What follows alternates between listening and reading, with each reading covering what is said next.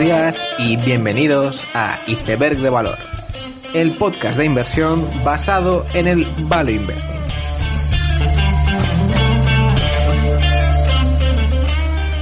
Bienvenidos los contras de Purus Axena, bienvenidos a Iceberg de Valor. En esta primera semana de agosto, las salidas a cotizar han continuado, siendo especialmente sonada la salida de BigCommerce, una de las principales rivales de Shopify, y la OPV era a 24 dólares, sin embargo, la primera transacción en el mercado secundario pues ya estaba pues por encima de los 60 dólares, algo que seguro pone muy nervioso a mucha gente que está intentando sustituir el proceso de salida a cotizar para que sea más un proceso donde no se den estas anormalidades. En todo caso, no deja de ser pues la tónica habitual, menos en los casos muy particulares como Spotify o Slack, donde ha habido direct offering y que hemos visto en las semanas pasadas en empresas como Encino. El e-commerce sigue como categoría de moda a nivel global. También presentaba Wix esta semana, unos buenos resultados, y parece que tiene todo el sentido del mundo que BigCommerce haya decidido salir a cotizar, no ya por levantar capital, ya que mm, estos negocios no suelen necesitar de mucho capital para financiarse, sino que ya más por una estrategia de publicidad y de demostrar fiabilidad y solvencia de cara a sus clientes, que es algo que se puede hacer mejor siendo una empresa cotizada. Por lo demás, ha sido una semana llena de resultados y me imagino que para el que sea tan ecléctico y le guste saber de tantas empresas como a mí, pues habrá sido una época agridulce donde a la vez hay muchísima información interesante, pero mm, como siempre hay falta de tiempo para estar en mil sitios a la vez. Esta semana presentaban resultados los miembros de la familia Canae, que fue el tema del capítulo 129, Ceridian, la empresa de software de recursos humanos, presentaba unos resultados correctos con el rollout de Dayforce Wallet como novedad. Esta era la funcionalidad que te permitía cobrar tu nómina de forma diaria casi, que según me habéis hecho llegar varios oyentes, no es la única empresa que ofrece esa funcionalidad. En todo caso, unos resultados correctos que se unían a unas cifras bastante buenas de Dan Bradstreet, la empresa de datos y analytics, en la cual Canae pues, hizo el movimiento clásico de oparla, sacarla de cotizar, cambiar toda la directiva y volver a sacar esa empresa a cotizar de nuevo este julio. De hecho, Dan Bradstreet me parece la empresa más interesante de Canae y que guarda similitudes con Clarivate, la otra que mencioné la semana anterior. A nivel de Canae seguía la incógnita de si acaban comprando CoreLogic o no, pero en general mi sensación es que Bill Foley sigue con mucha hambre y está a mil cosas a la vez realmente. Y de hecho me parecía curioso como en la conferencia de Costar Group, un rival de CoreLogic, decían explícitamente que les sorprendía la agresividad de Foley, que con una pandemia mundial se había lanzado con una OPA hostil sobre una empresa de 5.000 millones. En general, una conferencia muy interesante, la de Canae, para todos aquellos que sean aficionados a negocios con poco nombre en la comunidad inversora realmente, pero con ventas recurrentes y efectos red. Y muy relacionado con Canae, de hecho, y tiene más que ver de lo que la gente está comentando, ICE anunció que compraba el email, una empresa facilitadora de hipotecas electrónicas. Ellos pues se consideran una especie de App Store de hipotecas que facilita la digitalización del proceso de originación y servicios adicionales de hipotecas en general. Y digo que tiene mucho que ver con Canae, CoreLogic, porque el 27 de julio Black Knight compraba Optimal Blue por 1.800 millones con Canae de minoritario. Y parece ser que ICE estaba también detrás de Optimal Blue, pero que ha tenido que pivotar y comprar el email Así que bastante curioso cómo están transcurriendo las noticias por estos sectores. Y también me parece muy remarcable cómo ha transcurrido la situación con el email, que era una empresa que cotizaba, ¿vale? Hace unos años. Luego toma Bravo la adquiere pagando un premium de más 47% por un precio de 3.700 millones y ahora se lo vende a ICE por 11.000 millones en una jugada maestra de multiplicar varias veces su dinero, que además se dice que la adquisición se hizo con deuda y todo eso en 16 meses. Así que si ya la habilidad de ICE como comprador estaba muy puesta en cuestión después de casi comprar eBay hace unos meses, pues el pagar 11.000 millones por algo que cotizaba por menos de 3 hace 16 meses, pues no creo que ayude a su reputación.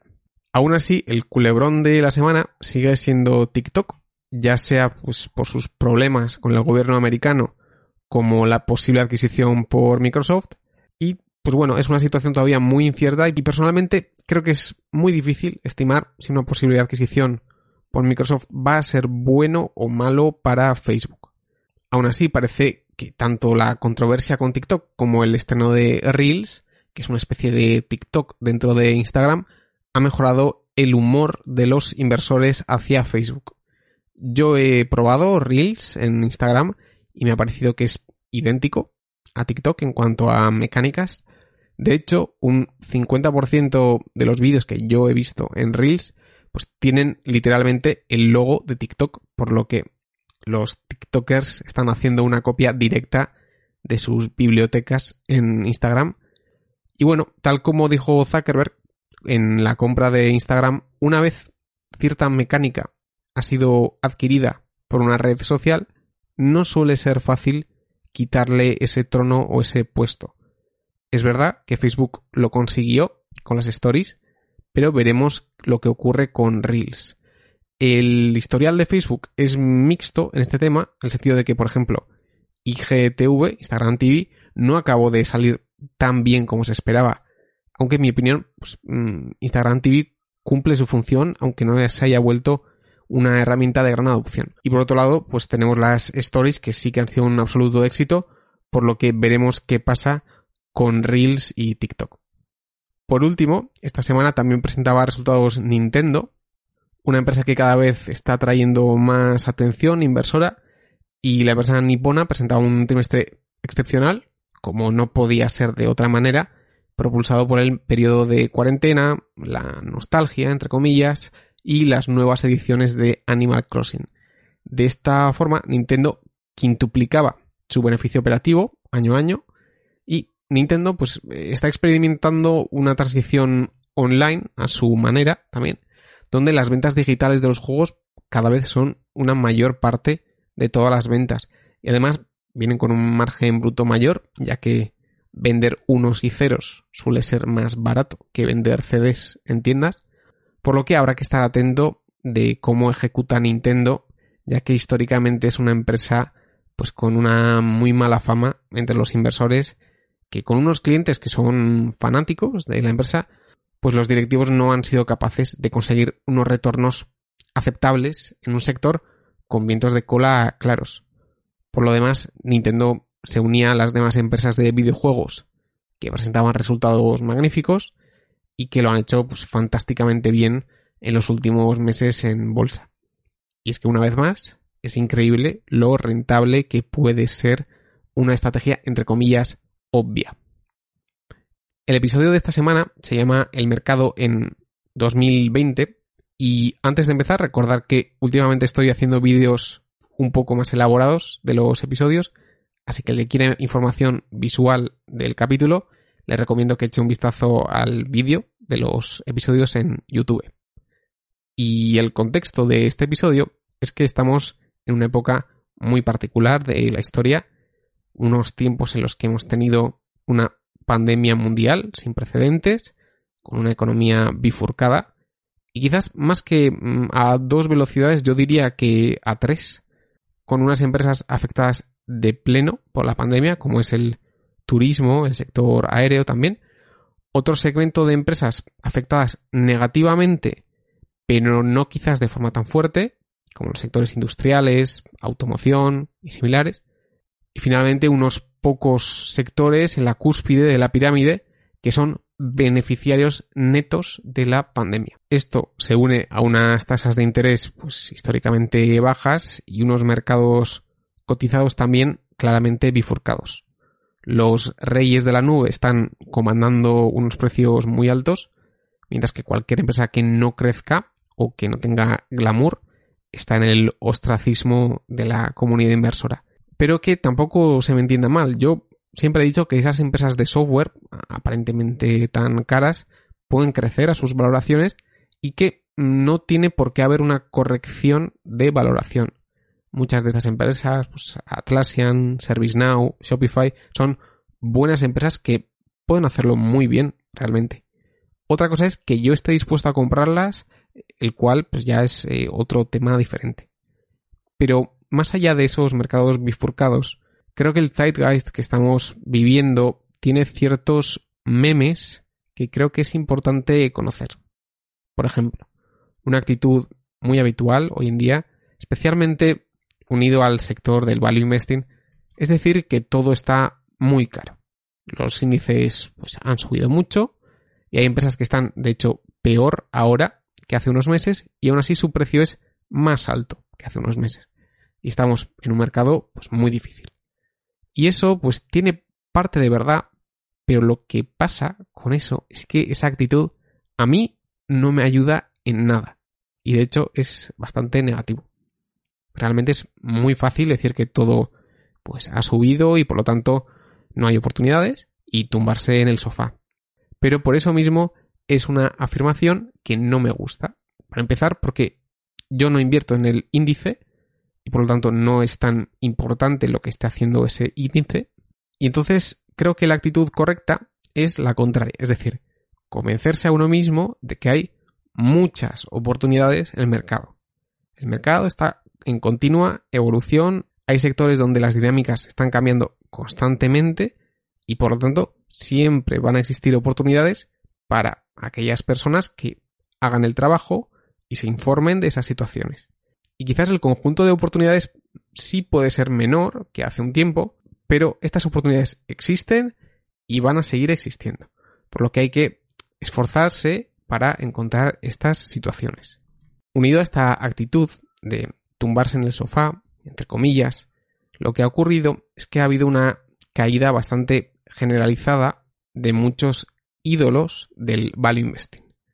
Más allá de que un factor de inversión esté más o menos apreciado por el mercado, si hay una sensación generalizada de que muchas de las antiguas primeras espadas del sector, pues o han perdido la magia o incluso sean incapaces de entender el mundo en el que vivimos.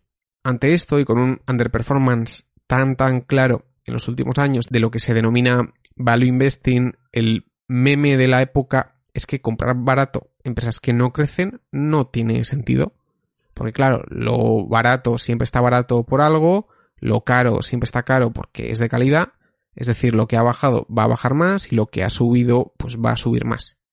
Y sobre esta actitud yo creo que es importante separar dos cosas. Una cosa es que el value investing tenga ciertos ídolos caídos, que creo que es así, y que en muchos casos hay una falta de comprensión de la realidad tal y como es. Y luego, por otro lado, eso no quiere decir que comprar barato no funcione. Es decir, tú si has comprado algo barato que no crecía mm, estos últimos años, probablemente no te ha ido bien. Pero eso no significa que no vaya a ir bien en el futuro, ya que la estrategia tiene sentido y yo creo que perdurará. En este contexto, lo que sí que ha ocurrido es que el mercado ha engendrado toda una serie de gurús y creo que el personaje que representa perfectamente este fenómeno es Puru Saxena, Puro Saxena es un perfil muy seguido en Twitter de un ex gestor y ahora inversor particular que este año ha tenido una rentabilidad pues, cercana al 200% o por ahí. Todo esto se ha dado gracias a empresas de software de alto crecimiento. Entonces, para alguien que entrara ahora por primera vez en la comunidad inversora, Puru sería una especie de genio y referencia como inversor. Y el problema es que estos gurús, al menos en el caso de Puru, no se tratan más que especuladores momentum, que es algo que no me parece mal per se, pero que ellos mismos no se denominan de esa forma. Según Puru Saxena, él es un inversor a muy largo plazo, donde él espera que sus empresas crezcan mucho y aunque habiendo una compresión de múltiplo, pues las rentabilidades vayan a ser muy altas.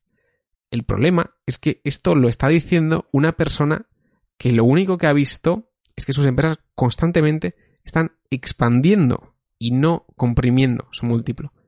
Y creo que es evidente que a la mínima señal donde él vea que vaya a haber compresión de múltiplo, pues rotará a otra estrategia. Por lo tanto, ante este fenómeno, lo que querría decir es que, como siempre, que una persona haya tenido una rentabilidad muy buena no implica necesariamente que sea buen inversor o que tenga buenos razonamientos. Si alguien escucha los razonamientos de Puru, verá que son en general bastante malos. Y por eso es importante valorar a los inversores por cómo piensan y no por cómo de bien eh, lo estén haciendo en el último año.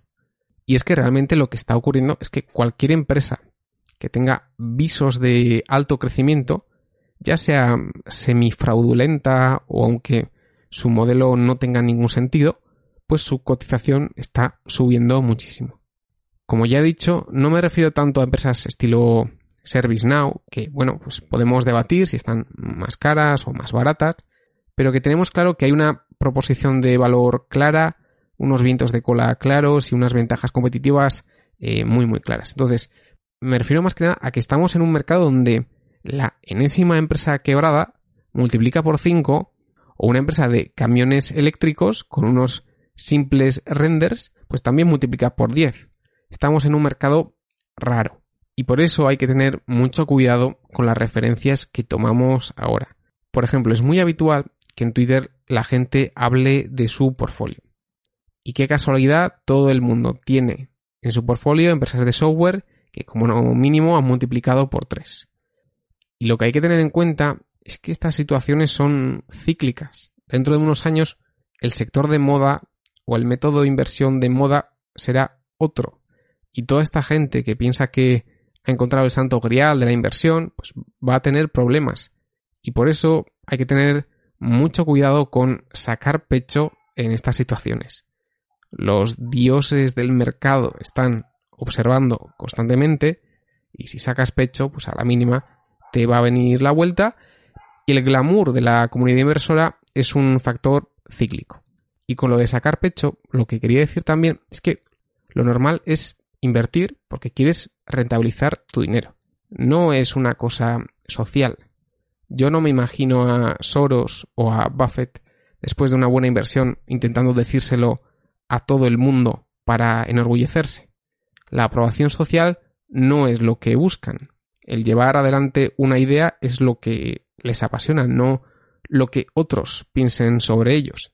Y por eso, en general, pues buscar aprobación externa y los retornos de tus inversiones suelen ser factores inversamente correlacionados, quizás no a corto plazo, pero sí a largo plazo. Con estas ideas termino el episodio. Espero que os haya gustado, espero que haya habido alguna idea interesante. Nos vemos la siguiente semana y seguid aprendiendo.